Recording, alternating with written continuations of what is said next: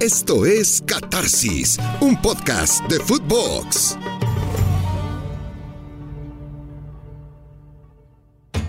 Catarsis, qué gusto saludarle, qué gusto avanzar juntos rumbo a la Copa del Mundo con este podcast, con esta semana a semana, con estas escalas, buscando que usted se acerque al Mundial desde todos los ángulos, desde el histórico, del político, del cultural, del social, del turístico, del gastronómico. Atención hoy con la gastronomía. Verán, vaya, Vaya sorpresa que les tenemos casi como si usted estuviera cocinando en pleno golfo, pero hoy también enfocados a una materia medular, los guardametas del Mundial. ¿Quién será el diferenciador en esta Copa del Mundo? Venimos de una final de UEFA Champions League en la que los porteros, o más bien el portero, y póngale E mayúscula, el portero fue lo decisivo. Thibaut Courtois, sí Benzema, sí el gol de Vinicius, sí Modric, pero sin Courtois, el Madrid no habría sido campeón. No habría podido contra el París en octavos, no habría podido contra el Chelsea en cuartos, no habría podido contra el City en semifinal y no habría podido contra el Liverpool en la final. Y entonces Courtois entra a esta lista de porteros a seguir. Alison Becker, de Brasil, Eduard Mendy, de la selección senegalesa, quepa con lo que le costó al Chelsea, terminó jugando Mendy, Keylor Navas de Costa Rica, relegado a la banca últimamente, Emanuel Noya de Alemania, Memo Ochoa de México y seguimos con el Dibu en Argentina, selección a selección. En la primera Copa del Mundo apenas hubo santo y seña del guardameta campeón, Enrique Ballesteros. De él se sabe que trascendió jugando en el Nacional y luego en el Peñarol, aunque acaso sus mejores momentos fueron con un equipo del que quedó poco rastro, el Rampla Juniors, fue el campeón del mundo con la selección uruguaya en aquella instancia. Y ya después iremos al 34 y Ricardo el Divino Zamora, el soberbio guardameta español, sería el decisivo. Hasta que un arbitraje de vergüenza sacó a patadas a Zamora y sacó a patadas a España de los grandes atracos e Italia avanzó. Y seguiremos adelante con esta historia y los porteros, bajo la luz principal, bajo el reflector. Por ejemplo, en la final, de la Copa del Mundo de 1950. Hubo racismo, sí, para señalar enfáticamente, para apuntar acusadoramente el dedo hacia el entonces guardameta de la selección brasileña, el gran Moacir Barbosa. Siendo Moacir afrobrasileño, se dijo que habían perdido por esa situación. Así era el racismo por entonces, y me duele decirlo, así sigue siendo todavía en distintos puntos con este guardameta legendario del Vasco da Gama, señalado. En algún momento él pretendió visitar a la selección brasileña, ya a fines de los años 90. No se le permitió acudir. Dijeron que era de mala suerte y él decía, en Brasil la pena máxima es de 35 años en prisión. Yo llevo pagando desde 1950 y no tengo perdón por un crimen que no cometí. Seguiríamos en la historia de los mundiales y Gordon Banks, tan decisivo para Inglaterra, en el 66 y Sepp Mayer, tan decisivo para Alemania Federal. En el 74 del lado holandés estaba el gran John Blood. Y en el 78 Fillol con los argentinos. Y en el 82 el abuelito Dinosov alzando la Copa FIFA para la escuadra Azurra y en el 90 la taja penal es Goicochea, aunque fue de un penal como sucumbió, de lado alemán estaba Bodo Ilner. Y en el 94 Tafarel, Brasil que siempre lloró que no tenía porteros, y Tafarel con los penales importantes en la serie, en la primera Copa del Mundo que se definió, en los tiros penales, no sé la historia porque volvería a acontecer con los italianos en 2006. Iríamos hacia 1998 el gran Fabián Barté y hacia el 2002 y una Copa del Mundo en la que Oliver Kahn había sido de lo mejor del torneo, salvo que en la final escupió un balón para que Ronaldo Nazario la anotara en Yokohama. Y para 2006, otra vez en penales, aquí Gianluigi Buffon. Y para 2010, lo de Iniesta contra Arjen Robben.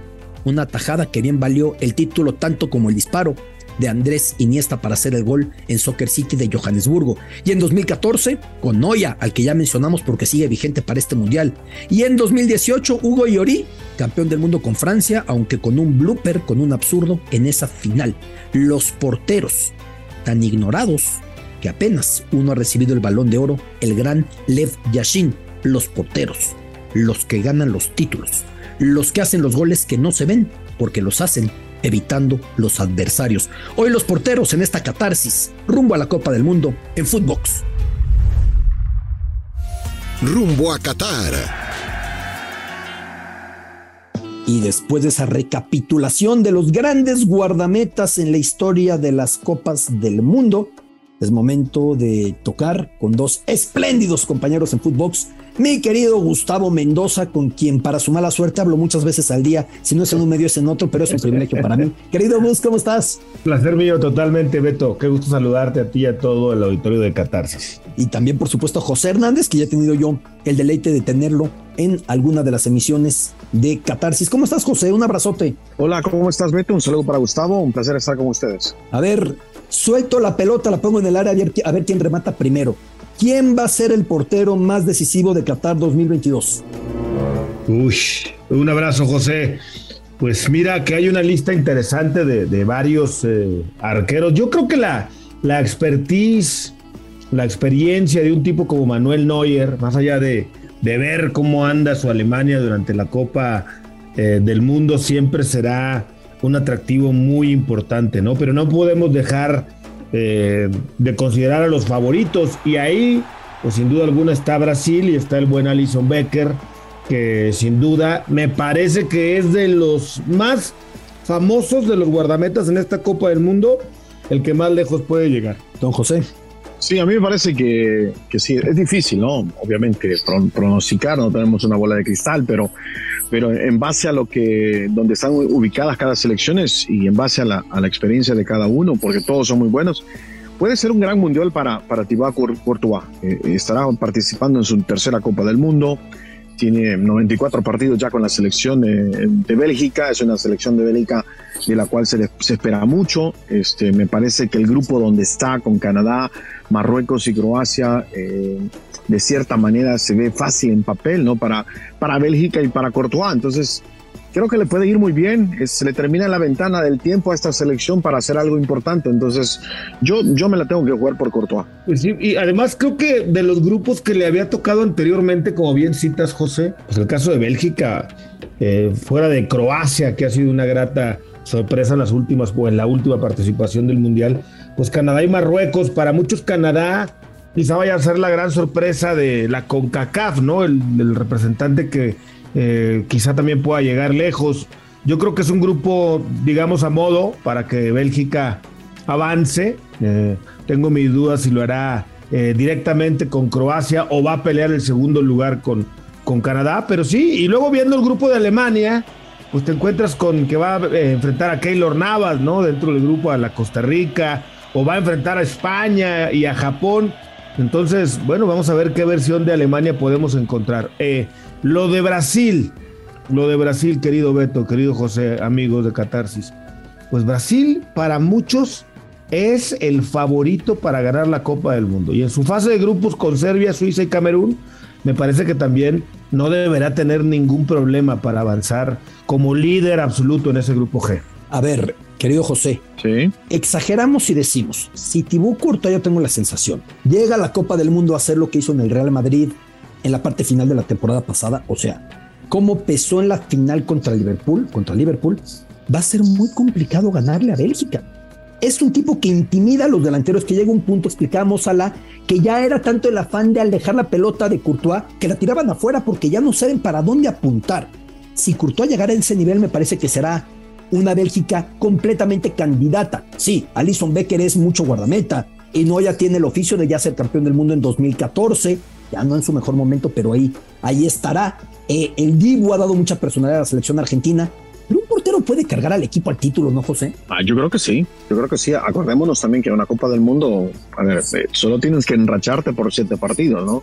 Eh, yo creo que sí, yo creo que las dudas en Bélgica no tanto pasan por, por Courtois o, por el nivel que, que, llegue a tener Courtois para la Copa del Mundo, sino por el nivel que va a tener este Lukaku, por ejemplo, por el nivel que va a tener Eden Hazard Eh, creo que las dudas pasan por ahí, Beto, eh, Gustavo.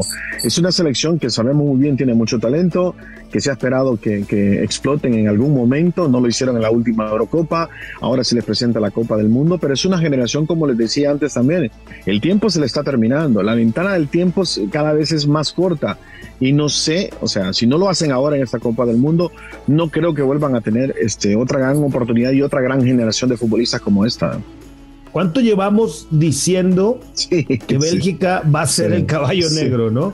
Yo creo que si, no, me falla la memoria. Desde Brasil 2014. Desde 2014, ¿no? Oye, ahí viene el caballo negro. Y ahora fue Rusia y ahí venía el caballo negro. Y ahora, pues sí, en un punto de madurez excelso de algunos jugadores, ¿no? Como Mertens, que no sé si vaya a llegar con sus 35, 36 años.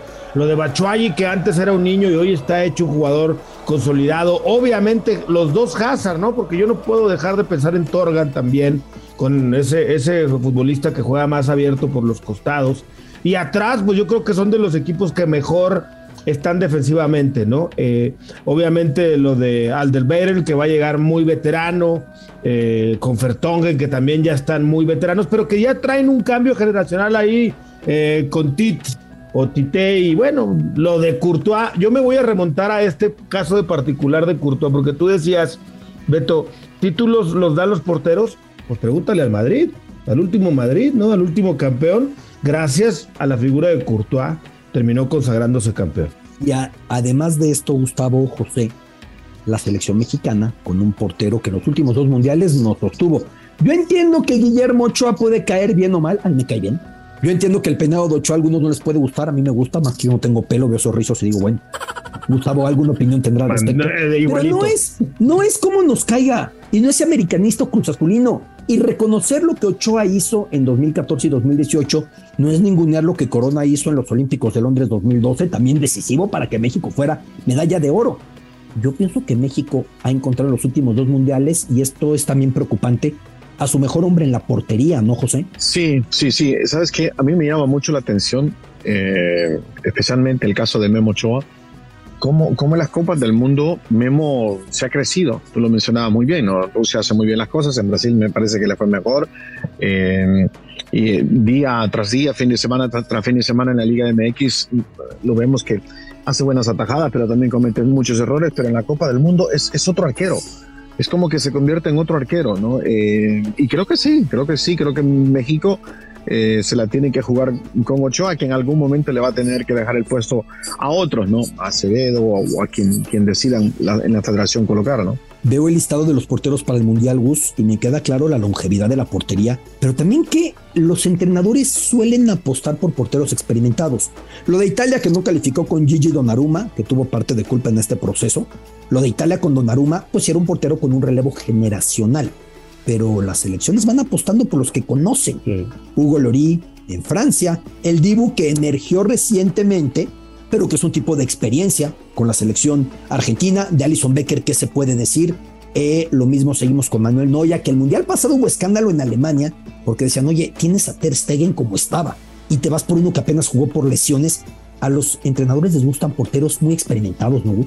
Y te acuerdas, para hablar en concreto otra vez de México en el Mundial del 2010, que todos pensábamos que el arquero iba a ser eh, Guillermo Ochoa, justamente. Sí, sí, sí. Y llegó el Vasco y puso a el Conejo Pérez, veteranazo, y lo llevó a la eliminatoria, terminó siendo el que le llenó el ojo y el que lo convenció y el que lo puso. Sí, suele ser un puesto muy eh, que se define mucho por esta experiencia, ¿no?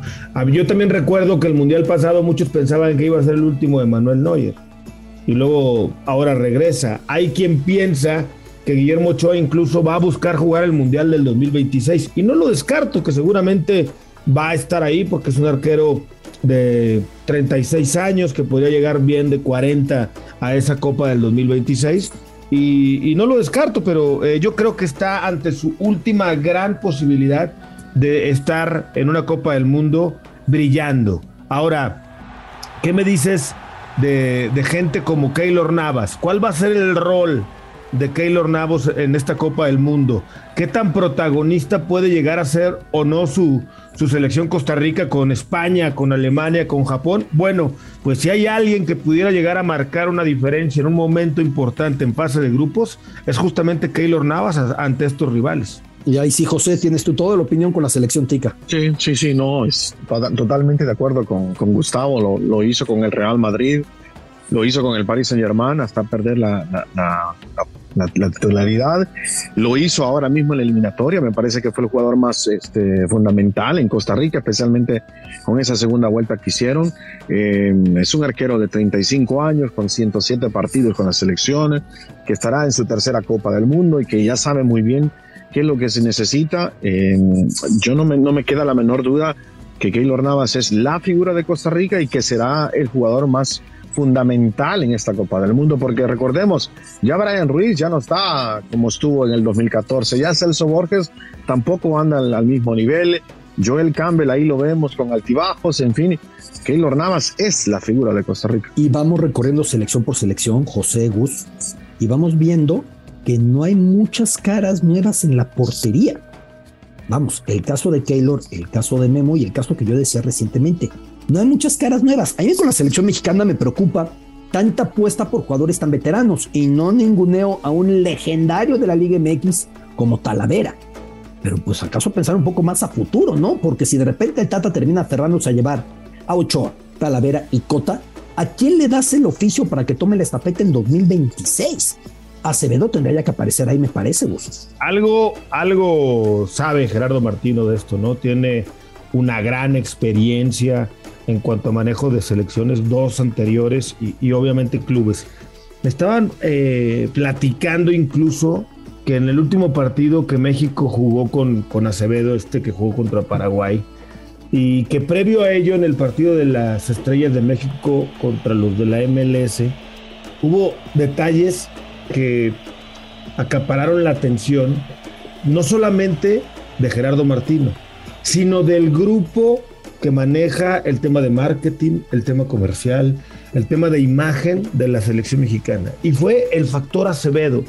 Se vieron gratamente sorprendidos de lo que arrastró en el partido de las estrellas de la MLS contra, contra México lo que la gente le proyecta eh, Acevedo hacia la gente, cómo lo buscan, y que además en la última concentración de ese partido ya citado amistoso con la selección, lo que los patrocinadores pedían que Acevedo participara en ciertas cosas. Entonces, Beto, soy medio mal pensado a veces, pero creo que esto le va a terminar ayudando al final para que eh, Martino y la selección cuenten con Acevedo como el tercer portero en el Mundial de Qatar dejo ligeramente de lado lo de México tras la revelación que nos da Gustavo Mendoza, que ya, entonces yo ya lo pongo en la lista porque Gustavo está enterado de lo que llega de la laguna y de lo que no llega de la laguna también, evidentemente. A ver, las elecciones de España y de Portugal, ¿hasta qué punto están convencidas con lo que tienen atrás? Unai Simón, jovencito del Athletic de Bilbao con la selección ibérica, muy alto, un portero de mucha estatura, 1.90 y el caso portugués con Rui Patricio, portero ya veterano, portero próximo a los 35 años. Las ven competitivas en la portería con los nombres que ya dijimos, con el Divo en Argentina, con Allison en Brasil, con el caso de Noya en Alemania con el caso de Lori en Francia, ya campeón del mundo, ¿las ven compitiendo con estos porteros, José? Sí, sí, sí, yo creo que sí. Y pasa mucho por el tema de, la confianza que tienen ambos arqueros eh, de sus entrenadores, ¿no? Eh, Luis Enrique se la ha jugado a muerte con Unai Simón, este, y lo mismo está pasando en Portugal. Eh, pasa por eso, y pasa también por, por el tema de, la, de, las sagas que tienen ambas selecciones. Yo creo que Portugal quizás anda un poco mejor en ese sentido. veremos qué decide finalmente Luis Enrique si si Gerard Piqué seguirá siendo parte de, esa defensa titular o no. Parece que la apuesta será por Eric García. Eh, veremos, ¿no? Pero yo creo que sí, yo creo que los podemos poner con los demás que hemos mencionado anteriormente, aunque te voy a decir una cosa, Beto, eh, no hemos mencionado a, Eduardo Mendy, el actual eh, arquero del, Chelsea, que por cierto está con la selección de Senegal, pero hablando de esas nuevas caras que van apareciendo, ¿no? Junto a Emiliano Martínez me parece que son de esas nuevas caras que están saliendo en la portería. Sí, yo en el tema de, Portugal, pues creo que lo tienen más que resuelto, ¿no? Con, eh, los guardametas que cuentan tanto con la experiencia de Silva o de Patricio o con la juventud, yo creo que están eh, bien cubiertos. Y además, comparto, es una de las, de las selecciones que para mí mejor se defiende eh, en el fútbol moderno. Entiendo que Pepe pues tiene 39 años y que seguramente ni siquiera lo van a terminar, no sé, tomando en cuenta, o a lo mejor sí por esa experiencia, pero fuera de ello tiene una selección, desde mi punto de vista, muy completa, muy sólida en defensa, ¿no? Con, con eh, Duarte, que es el que ha venido eh, jugando como líder en, la central, y con volantes o laterales muy ofensivos, ¿no? Como Cancelo, como Guerreiro, como Méndez. Yo creo que, que tiene una de las, de las defensas más sólidas. Y de lo de España, pues yo creo que a estas alturas, Beto, José, dudarle a Luis Enrique y a su expertise sería cometer un grave error. Sabe perfectamente lo que está haciendo y no tengamos ninguna duda que España va a volver a ser un equipo sumamente competitivo en la Copa del Mundo. Decías, José, un nombre que mencionamos solamente en la entrada del programa, Eduard Mendy. Kepa llegó al Chelsea como el portero más caro de la historia un Kepa al que recordarán tuvo atado el Real Madrid de Sidán y Sidán respaldando a Keylor Navas en aquel mercado invernal dijo no me interesa y se quedó en el Athletic y luego el Chelsea pagó 90 millones por él. Y por otro lado venía otro que el Madrid quiso y por un fax no llegó, David De Gea. Parecían los dos predestinados para esa portería. Finalmente aparece Unai Simón, pero regreso a lo de Kepa. No pudo con la titularidad del Chelsea y emerge Eduard Mendy, un portero que había picado mucha piedra, que había ido por el camino del sacrificio, del esfuerzo, de la superación, y hoy por hoy es el portero del campeón de África, que además se clasificó a la Copa del Mundo con un rol muy importante de Mendy porque fue por la vía de los penales, José. Sí, sí, sí. Y hasta ahora tiene 25 partidos nada más con la selección de Senegal, que estará disputando la Copa del Mundo en ese grupo con Países Bajos, Qatar y Ecuador. A mí me parece que la historia de Mendy es, impresionante, por lo que mencionabas, Beto. Eh, obviamente fue un arquero que aprovechó las oportunidades. Yo creo que a Kepa le pasa mucho la factura aquel incidente, no sé si lo recuerdan muy bien, con, con Mauricio Sarri, ¿no? Cuando Sarri lo quiso reemplazar en un partido y, y Kepa se negó a salir de la cancha. Me parece que eso internamente dentro del Chelsea, eso quedó eh, en la retina de muchos eh, directivos, dirigentes y, y finalmente eso, más el mal rendimiento creo que fue lo que le terminó pasando factura a Kepa, pero lo de Mendy ha sido impresionante. De ahí es más querido Gus. Y mira que. Adelante, Gus, perdón. No, no, perdón, Beto. Mira que en el Chelsea, además de Mendy y lo de ya citado de Kepa, también está Bettinelli, ¿eh? el inglés que llegó a ser llamado a la selección incluso en el 2018 porque llegó a tener eh, una muy buena racha. Te decía, querido Gustavo, de Dibu Martínez, de Emiliano, ya lo hemos mencionado mucho el día de hoy. 1.95 de estatura. No es joven, tiene 30 años, aunque emergió en este plano recientemente. Parece que de las claves que encontró Scaloni, y así Juanjo Buscalia nos lo ha dicho en Catarsis, fue dar con un portero que además es el típico portero canchero, provocador, de artimañas, muy rioplatense. Recordarán el video mofándose con su hijo de que le tocó México para la Copa del Mundo, pero lo mismo en aquella Copa América en la que Argentina jugaba puerta cerrada como todos por la pandemia un año atrás, en 2021, y se escuchaba cómo intimidaba a los eh, eh, futbolistas rivales en la serie de penales.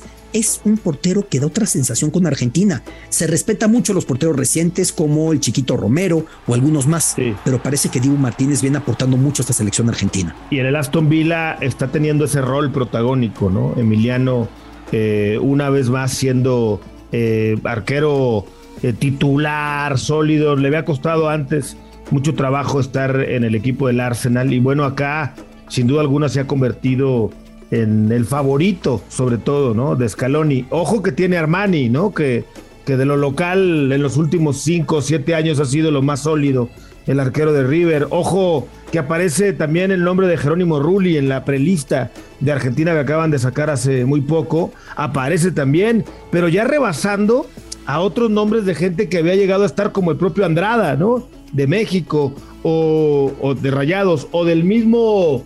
Eh, eh, decía de Andrada o del mismo Marchesín, ¿no?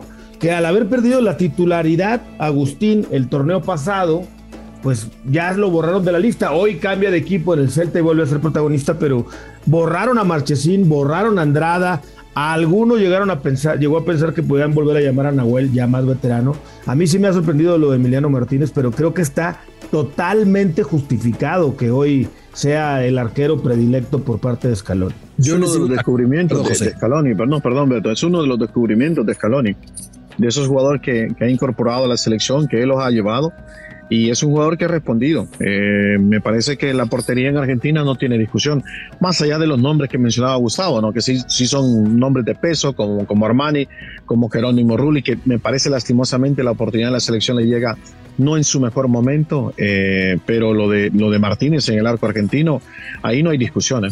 Sí, y detrás de Martínez yo sí pensaría que para llevar a Armani o a Rulli, entendiendo los grandes guardametas que son, o a Juan Muso, el del Atalanta, yo a Nahuel sí lo consideraría, o a Marchesín sí los consideraría.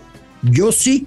Entiendo que hay muchos factores. Hay un muy curioso historial de porteros argentinos que han militado en México, en Argentina. El caso de Celada en el Mundial del 86, campeón del mundo, evidentemente sin jugar. El, titular era Neri Pumpido. El caso de La Volpe, evidentemente sin jugar. Eh, Fillol el, el, guardameta titular con aquella Argentina del 78. Pero para mí, Nahuel, lo que hace semana a semana en México es destacable. Veremos al Dibu, veremos esta selección argentina y veremos a los porteros cuando hagan falta, porque es lo que tiene esta posición.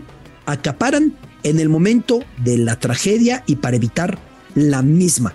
Yo pienso que va a ser un mundial en el que de tanto concentrarnos en los delanteros, el portero podrá terminar siendo decisivo en el instante que marque el devenir de esta Copa del Mundo. Si yo digo qué portero creo que va a ser el del Mundial, yo les respondo, queridos Gustavo y José, Thibaut Courtois, aunque claro, no es fácil con una Bélgica, además con muy escaso relevo generacional, porque los nombres que Gustavo enumeraba son nombres que ya venimos enlistando desde mucho tiempo atrás y no ha habido tanto cambio ¿no? en esta selección. Una defensa muy experimentada que acaso pueda pesarle la lentitud, pero yo pienso que Courtois tiene para cargar grandes proezas en este mundial. José, ¿Quién va a ser el portero de Qatar 2022? Eh, buena pregunta. Mira, yo, a ver, para mí hay tres selecciones muy, muy fuertes y candidatas: Francia, Argentina y Brasil, en cualquier orden. Entonces, me tengo que elegir uno de esos tres: o, o, Loris, o Martínez, o el mismo Alison Becker. Me la voy a jugar por Alison Becker. Me encanta. A ver, Gustavo Mendoza. Pues mira que desde un principio, al comenzar este catarsis, te mencioné a Alison Becker y no, no me voy a, bajar del barco. Pongo a Alison Becker, pero para mí el segundo equipo favorito, mi segunda selección favorita para ganar es Argentina. Entonces, como dos, te pongo a Martínez. Yo también pienso que tendremos campeón del mundo sudamericano. Fíjate, cuando empecé Catarsis, nuestro productor Agustín Cepeda no me va a dejar mentir, yo estaba con Francia. Yo estoy convencido que Francia tiene el mejor plantel del mundo, pero el mejor plantel no es el que normalmente se corona. Alemania lo era cuatro años atrás así como en cada Copa del Mundo uno pudo ver en 2014 España llegaba intimidante, venía de ganar su segunda Eurocopa, etcétera, etcétera. Yo pienso que hoy va a ser un sudamericano rompiendo la racha de cuatro europeos consecutivos y ya veremos los guardametas cómo andan. Gustavo Mendoza, qué placer saludarte siempre, amigo. Un fuerte abrazo, querido Beto. El placer es todo mío. Igual a José Hernández, un fuerte abrazo. José, querido José, siempre es un gusto tenerte en Catarsis, segunda vez de suertudo que ando. Sí, sí, sí, aquí estamos, Beto, cuando quieras. Un abrazo para ti, también para Gustavo. Este repaso a los guardametas rumbo a la Copa del Mundo en Catarsis. Negocio redondo en Catarsis. Queridísimo Mister Iván Pérez, porque el negocio es redondo rumbo a Qatar en Footbox. ¿Cómo estás, Iván? Hola, ¿cómo estás, Alberto? Muchísimas gracias por la invitación, por estar aquí eh, otra vez en, Catarsis. Y hoy, bueno, pues vamos a hablar de, estadios. Vamos a hacer, eh, a empezar a comentar, pues, todos estos colosos que cada cuatro años reciben la Copa del Mundo y que ahora, bueno, pues es, sin duda eh, obras arquitectónicas hermosas. Tú que has estado por allá, eh, creo que tienes mucho también que contar de eso, Alberto. Y sobre todo el estadio del que vas a hablar hoy, yo creo que es mi favorito para esta Copa del Mundo. Al Sumama, ¿correcto? Exactamente, así es, es un estadio un poco para, para dimensionar, porque de repente ya los vemos terminados o, al principio vemos ahí algunas fotos. Eh, de, lo majestuoso que van a ser y hay que decir que, llevan bastante tiempo la construcción de un estadio mundialista, sobre todo con todos los requerimientos, Alberto, que, pide la FIFA y sobre todo por un punto que es fundamental, la sustentabilidad en todos los sentidos, no solo en temas de ahorro de energía o de luz o de agua. Este estadio empezó a construirse en el 2017 y se terminó en el 2021. Hay que hacer obviamente esta, esta pausa del 2020 por el tema de la, de la pandemia de la COVID-19 y, de alguna manera, bueno, pues es lo que se lleva a la construcción de este coloso que costó nada más y nada menos que 342 billones de dólares. Eh, es uno de los estadios pues más hermosos y más eh, avanzados del mundo, no el más caro, ya estaremos hablando, ya les diremos más adelante cuál es el más caro, pero digamos que en promedio están costando los estadios de Qatar entre 350, 400 millones de dólares, esto es entre comillas decirlo, es de los económicos, sin duda infraestructura de primer mundo, y uno de los puntos relevantes, eh, Alberto, es justamente la tecnología en el sistema de enfriamiento de alta eh, gama que tiene para evitar las altas temperaturas que estarán entre 18 y 20 grados centígrados, 22 eh, grados centígrados al interior del estadio. Eh, nada que ver con lo, con, lo que dice que puede haber afuera del, de de los inmuebles, arriba de 30, 35 grados centígrados. Algo que, bueno, pues eh, la verdad es que también ya se ha vivido en Copas del Mundo. Seguramente tú puedes platicar de casos de Francia 98 con altas temperaturas. El propio Estados Unidos en 1994 también que fue de temperaturas muy altas. Un estadio de 40 mil espectadores. Y uno de los puntos relevantes es justamente qué va a pasar con estos estadios después de la Copa del Mundo. Eh, Sudáfrica 2010, por ejemplo, vimos a muchos que se convirtieron en elefantes blancos. Eh, varios estadios donde las casas, eh, me, tocó verlo eh, en Polo Juan, y por ejemplo estadios, perdón, casas donde solo había de un piso y al fondo se veía el coloso que costó más de 400 millones de dólares y bueno, pues se convirtió en un elefante blanco. Qatar busca en este programa de sustentabilidad que qué hacer con estos estadios cuando termine. Y el caso del, del Alto Mama, eh, pues van, son 40 mil espectadores. Al terminar la Copa del Mundo van a quitar 20 mil. Se va a construir eh, un, un, eh, un, perdón, un hotel y va a ser también un centro de, convenciones ahí mismo.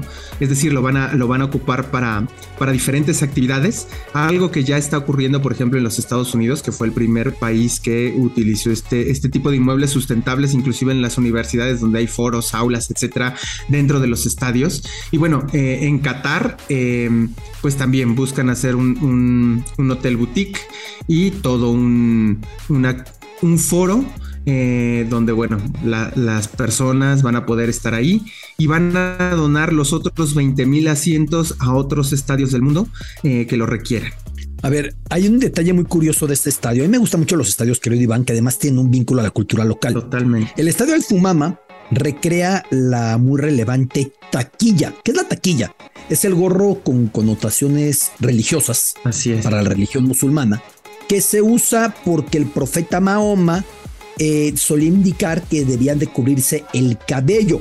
Las taquillas más tradicionales, las más ortodoxas, suelen ser en blanco. De esa manera acuden a las mezquitas, se los ves en la rutina diaria, a los más ortodoxos en el Islam. Otros más las usan también por tradición, por costumbre, por cubrirse, porque el sol suele caer muy fuerte en la zona del Golfo, en el desierto. Pero lo que me impresiona de este estadio es que esta taquilla diera la impresión de que la fachada no es de metal, sino que está bordada, sino que está tejidita como esos gorros tradicionales. Es un estadio muy importante, muy, muy especial este Alfumama y lo que explicas de la sustentabilidad es, medular, querido Iván, porque hemos visto enésиmas historias de elefantes blancos levantados y botados, concluyendo la Copa del Mundo, ¿no? Eh, Manaos en el Amazonas en Brasil, Ekaterimburgo en la Copa del Mundo 2018, el estadio de Kruger en el Mundial 2010 en Elspruit, Seguimos mundial a mundial. Fíjate, el de Leipzig de 2006, donde Maxi Rodríguez nos eliminó en octavos, no tuvo uso hasta que surgió el eh, RB Leipzig, que lo encontró sentido muchísimo tiempo después, una década después. Claro. Pero normalmente son estadios que terminan arrumbados, Iván. Totalmente, sí. Y bueno, el, lo, los megaventos deportivos es una de las grandes críticas que tiene. Me salgo un poquito de la Copa del Mundo porque ya hiciste esta referencia, pero bueno, 10 eh, años después de, de, los Juegos Olímpicos de Atenas, si tú recuerdas un reportaje gráfico de, eh, de un diario británico, si no me equivoco, eh, pues todas las instalaciones totalmente abandonadas en Atenas 2000 de, los Juegos Olímpicos de 2004, inclusive recientemente el, el, velódromo olímpico de Río de Janeiro en 2016. Por eso eh, el Comité Olímpico Internacional y en este caso la FIFA, pues están diciendo, ok, ¿cómo vamos a evitarnos estas críticas? Bueno, pues eh, generemos eh, conciencia de que las instalaciones pues se tienen que, que ocupar. Ojo que, que, me parece que esto es relevante, me parece que los, tanto los aficionados, la industria del fútbol, los propios medios de comunicación, eh, hemos hecho caso omiso, muy poca atención y también lo ves en los medios, poco contenido sobre sustentabilidad y me parece que es relevante hablar de eso y ponerle el tema sobre la mesa porque también eh, al final del día eh, está la alerta de, pues, desde temas de eh, el, uso del agua, obviamente el tema del cambio climático que es evidente y que, está y que lo estamos viviendo, así como también, pues bueno, ok, ¿para qué van a servir todos estos millones que estamos invirtiendo? En este caso, 342 millones de dólares. Estamos hablando que Qatar invirtió más de eh, 3 mil millones de dólares en estadios, entonces es, realmente una, una, fortuna, pues, ¿no? Estábamos hablando en la primera intervención que me hiciste favor de invitar, que iba a ser el mega evento deportivo más caro de todos los tiempos y sin duda tiene que responder a las necesidades de, de, la humanidad, ¿no? La sustentabilidad, me parece que es relevante ese tema. Es un mensaje muy importante, pero que no terminamos de encontrarle la manera, porque se siguen construyendo obras faraónicas Así es. para tres semanas, para dos semanas, y es un problema recurrente en Juegos Olímpicos de las instalaciones de Atenas. Es un caso paradigmático, evidentemente, porque inclusive me tocó hacer un recorrido, querido Iván, sí. y ver cómo las de la costa, las de la zona de Fáliro, las de la zona de Glifada, estaban en abandono, pero ni para vidrios, ni para reemplazar los vidrios ya rotos. Luego, sí. con la crisis de refugiados, la llegada de gran cantidad de refugiados a consecuencia de la primavera árabe unos 10 años atrás, como Grecia era el puerto de entrada, muchos eran colocados ahí en la instalación de Taekwondo, donde ganaran medalla los dos hermanos Salazar, sí, Lidia y Oscar. Sí, Así terminaron esas instalaciones porque no hay para qué no hay para qué utilizarlas. Iván, es un privilegio siempre saludarte y escuchar tus referencias. Alberto, muchísimas gracias por el tiempo, por el espacio y para mí es un placer. Iván Pérez, hasta pronto. El mister en esta catarsis. La entrevista en catarsis. Continuamos en catarsis y yo prometí atajadas y sabor para esta emisión, para este podcast. De las atajadas hemos ido hablando con todo y del sabor también. Está con nosotros hoy el chef personal, el chef personal oficial de Mohamed Al-Kuwari, embajador del Emirato de Qatar en México. Y lo saludo con muchísimo, muchísimo gusto. Guillermo Galindo, ¿cómo estás, Guillermo? Hola, ¿qué tal? Muy bien, gracias. Gracias, gracias aquí. A ver, querido Guillermo. Visitando. Estando en Qatar, yo me he sorprendido constantemente con tantas alusiones a dos comidas, pero aquí yo vengo a aprender de ti y no enseñar todo lo contrario. Uno, evidentemente la comida árabe, ¿no? La comida libanesa, la comida siria, la comida jordana, mucha con legado del imperio otomano. Y por otro lado, una profunda influencia del Océano Índico. Muy buenos curries, buena comida similar ligeramente a la de la India. Es una comida muy rica en especias, ¿no, Guillermo? Sí, sí, sí, sí, claro. De hecho, pues es que es toda una mezcla de mezcla cultural y bueno, mucho más en la comida, porque tiene muchos aportes muy importantes. Es este, pues tiene que ver mucho la, la, hindú, este, pakistaní, iraní, filipina, incluso europea, es, es, muy, muy grande aportación. Es que Qatar, hay que recalcarlo, es un crisol, es un mosaico en el que apenas el 10-12% de la población son cataríes. Y hay gente del país que usted me indique. A ver, Guillermo, de lo que tú le preparas al embajador Mohamed Al-Kuwari, que además ama México, pero le gusta la comida catarí. ¿Cuál es la base de la comida que tú le, preparas y cómo te capacitaste para poder ser su chef, Guillermo? Pues bueno, de hecho es como los aportes también de los grandes chefs que han habido aquí.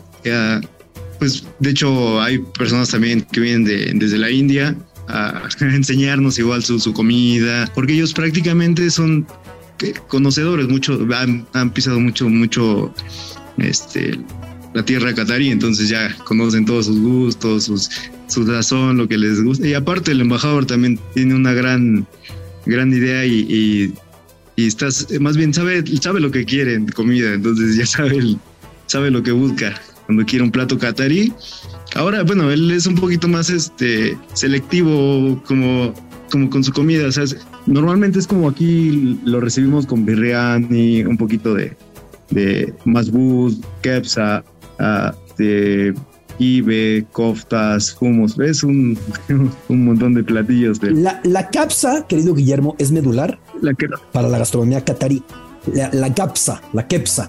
¿Qué es la kepsa? Explícanos, ¿cómo se prepara un buen kepsa? Ok, esto es prácticamente un arroz que va especiado, va aromatizado con cardamomo, un poco de canela, limón, que es limón negro. Uh, y todo esto se cocina justamente en el en el caldo de lo que es uh, pollo o cordero, depende de la carne que, que se necesite, pero aporta muchos sabores, todo es súper, te absorbe el, el jugo, el, el, arroz, que queda súper sabroso.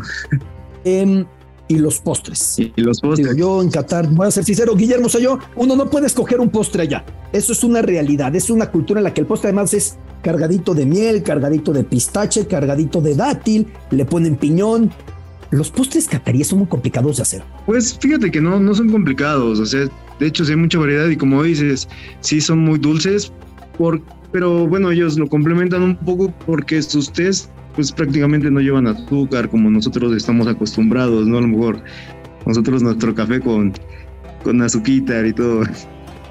Entonces ellos es como que, que lo que equilibra esto.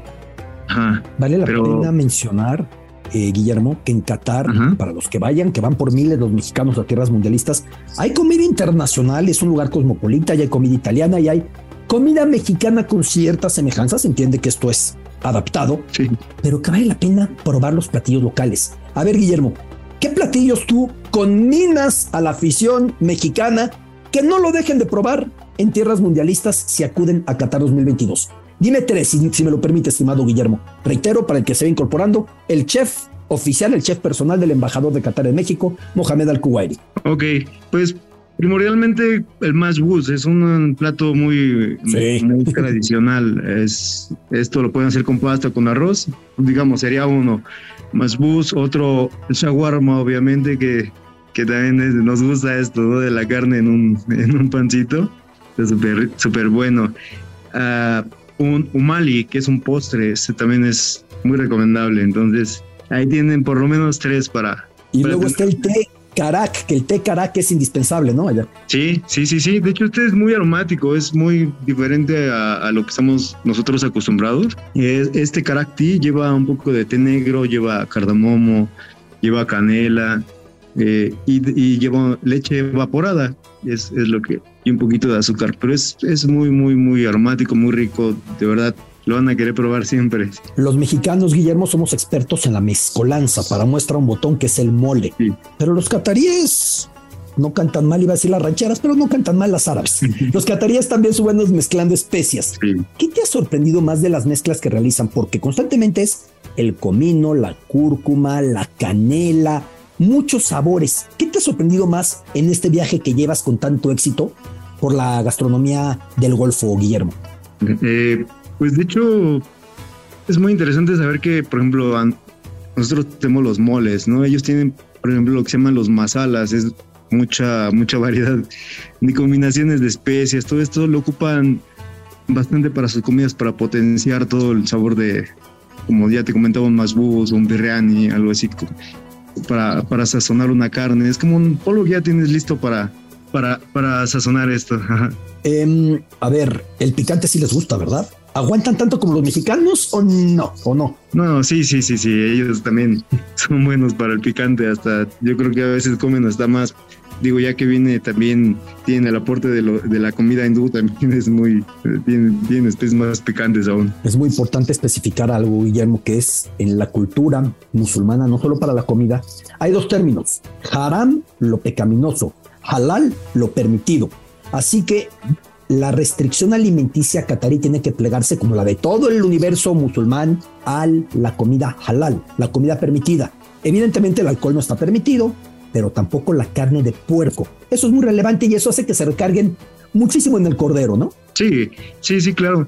Todo lo que es halal es, como bien lo comentabas, los que eso significa el término permitido, y lo que es oveja, cabra, vaca, pollo, eh, eh, y pues lo que es lo contrario, el haram, que por ejemplo un jabalí o similares, animales de carroña, sangre, todo eso es lo que está dentro de los límites. Que digo, ya el complemento es que el animal al ser sacrificado debe cumplir con ciertas especificaciones muy similares a las de lo kosher para los judíos, muy parecidas. Yo repito, es curioso que haya tantas disputas entre judíos y musulmanes habiendo tanto, pero tanto en común en el idioma, en la, en la comida y demás, ¿no? Eh, ¿Qué has visto tú, Guillermo, en las costumbres al comer de los comensales cataríes? ¿Qué peculiaridades que compartir? Pues, por ejemplo, ellos disfrutan la manera de comer. Es, por ejemplo, pueden poner un platón súper grande al centro de la mesa y comen directamente con las manos. Y Mano derecha, ¿verdad? Siempre mano derecha. Ah, mano derecha, que es eh, como con respeto, es como la mano limpia, valga la expresión. limpia, claro, claro. Exacto, sí, entonces esto es lo que hacen. Y de hecho, hasta para el café hay una costumbre también. Si yo le voy a ofrecer un café al embajador invitado, siempre con la mano derecha, es, todo, todo esto es, es de respeto. El café turco o el café yemenita o el café árabe, el café que lleva los sedimentos, se le añade cardamomo, ¿no? Sí, sí, sí, sí, mira, el café árabe, el, el café árabe es este un café verde de hecho, no lleva ningún tostado, es un café este, muy aromático. Lleva azafrán, cardamomo. Y de hecho, es, lo ves y no parece como un té, ¿no? Pero si te, si te excedes también, lo que pasa es que de repente ya les da demasiada energía, no puedes dormir porque es, te da el mismo efecto que, que un café tostado, ¿no? Que les voy a contar algo, Guillermo, y seguramente lo habrás visto. En el Golfo, normalmente, mientras tú no digas lo contrario, te siguen sirviendo café. Ya de repente estás hablando a 2000 por hora y con las manos temblando y con las piernas en temblorina también, porque es un café muy fuerte. La manera de decir que no es tomando la taza y moviéndola con la mano derecha como si fuera, digamos, una especie de sonaja o de maraca, ¿no? Habrás visto esos gestos, son muy, muy del pueblo catarí, muy del pueblo árabe, ¿no? Sí, sí, claro. De hecho, digamos, la costumbre es normalmente yo te recibo con un dátil. Primero el dátil y te sirvo tu café. Un café que es una pequeña porción, son tazas pequeñas se sirve por lo menos la mitad de la tacita, tres cuartos. Entonces, mientras tú no muevas la tacita así, la agites con la mano derecha, es, es que te van a seguir sirviendo hasta que se nos acabe el café. Hasta o hasta que llegue el infarto. es muy curioso lo de los dátiles, ¿sabes qué pasó, Guillermo? En Qatar me pasó que me explicaron, se comen tres. Dije, ¿por qué? Porque el profeta Mahoma comió tres y es la zuna. La zuna es tal como aparece en la tradición musulmana. Entonces se comen tres y punto. La verdad, Guillermo, es un placer saludarte. Mi última pregunta. Horarios de comidas para los cataríes. ¿Has visto algo peculiar con los usos y costumbres del personal en la embajada y en especial de don Mohamed Al-Kiwari, su excelencia, el embajador? ¿Horarios parecidos a los mexicanos o a qué hora les gusta echar la comidita? No, pues realmente es como prácticamente lo mismo. no tiene como nada en particular. Solamente en caso del Ramadán ahí es donde cambia un poquito más los horarios de, sus alimentos. Pero pues sí, normalmente es como. Perfecto. Como aquí lo manejamos un horario de entre 6 a 9, un desayuno, a la comida una a 3. Pues como se dice en árabe, sefradaime ante una mesa voluptuosa o sahten, una vez que uno ya comió deliciosamente. Buen provecho. Qué gusto saludarte, Guillermo. Gracias por compartirnos lo que vives como embajador, como, más bien como cocinero personal, como cocinero oficial del embajador Mohamed Al-Kuwairi. Un placer, un placer. Guillermo Galindo con todo lo que representa la gastronomía catarí, que luego hay una serie de disputas tremendas porque de repente dicen los cataríes, no, es que aquí nosotros tenemos el baklava o el balagua y tenemos el kebab y dicen los sirios y los libaneses, no, no, no, ese es nuestro es parte del mundo, el mundo es compartido, las tradiciones alimenticias se van compartiendo. Qué, qué gozo tener aquí a Guillermo Galindo, el chef del embajador de Qatar en México, en Catarsis. Así se dice en árabe. Y no podemos irnos de la catarsis sin algo de árabe. Primero, ¿cómo decir fútbol? Kurat al-Qadam. ¿Cómo decir equipo? Mubarat. ¿Cómo decir guardameta? Porque hoy hablamos de los porteros. Haris Marma. De esta manera, para el Kurat al-Qadam, para el balompié, para el fútbol, como se le llama en tierras mundialistas. Gracias por su compañía. Un viaje maravilloso que semana a semana vamos haciendo rumbo a la Copa del Mundo que ya está encima. Qatar 2022. Catarsis. Esto fue Catarsis con Alberto Lati, exclusivo de Footbox.